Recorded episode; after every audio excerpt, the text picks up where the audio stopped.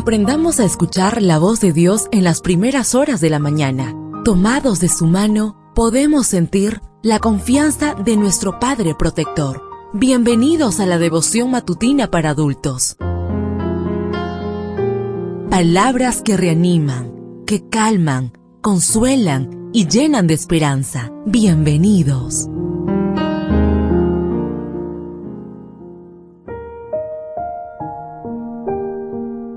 Apreciado amigo, apreciada amiga, qué bendición poder saludarte hoy, 29 de septiembre, día viernes, día de preparación para recibir nuestro santo sábado. Recuerda, soy tu amigo Roberto Navarro y traigo para ti el devocional para esta mañana que lleva por título Tendrán una gran recompensa.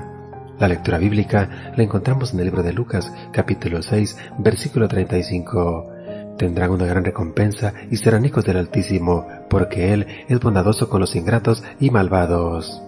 La historia de Edith Williams sigue siendo noticia casi 500 años después de su muerte. A los 20 años, Williams se unió al movimiento anabaptista y decidió bautizarse, como dice la Biblia, sumergido en el agua y arrepintiéndose de sus pecados.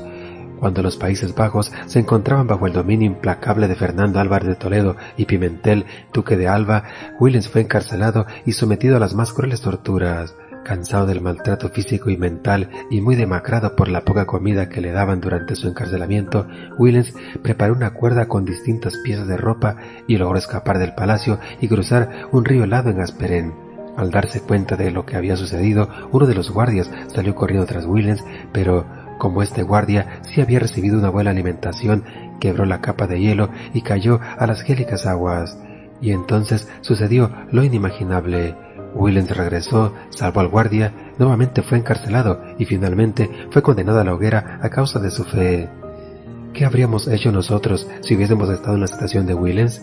¿Hubiéramos dejado que el guardia muriera? ¿O hubiéramos vuelto a salvarlo como hizo Williams?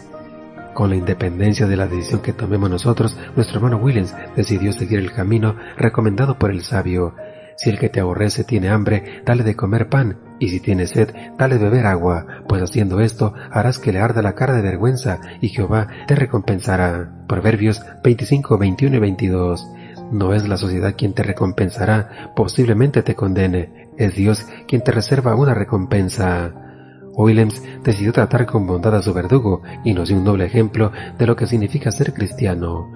Cuando tratamos con bondad a nuestros verdugos, podemos tener la seguridad de que tendremos una gran recompensa y que somos imitadores de nuestro Padre, que es bondadoso incluso con los desgraciados y los malos. Lucas 6:35. En realidad, tomar represalia es ser vencido tanto por el mal de nuestro enemigo como por el mal de nuestro propio corazón que responde al mal del otro. Williams venció el mal con el bien y por eso muy pronto será recompensado. Deseo que el Señor derrame abundantes bendiciones en tu vida y recuerda, mañana tenemos una cita en este mismo lugar, en la matutina para adultos.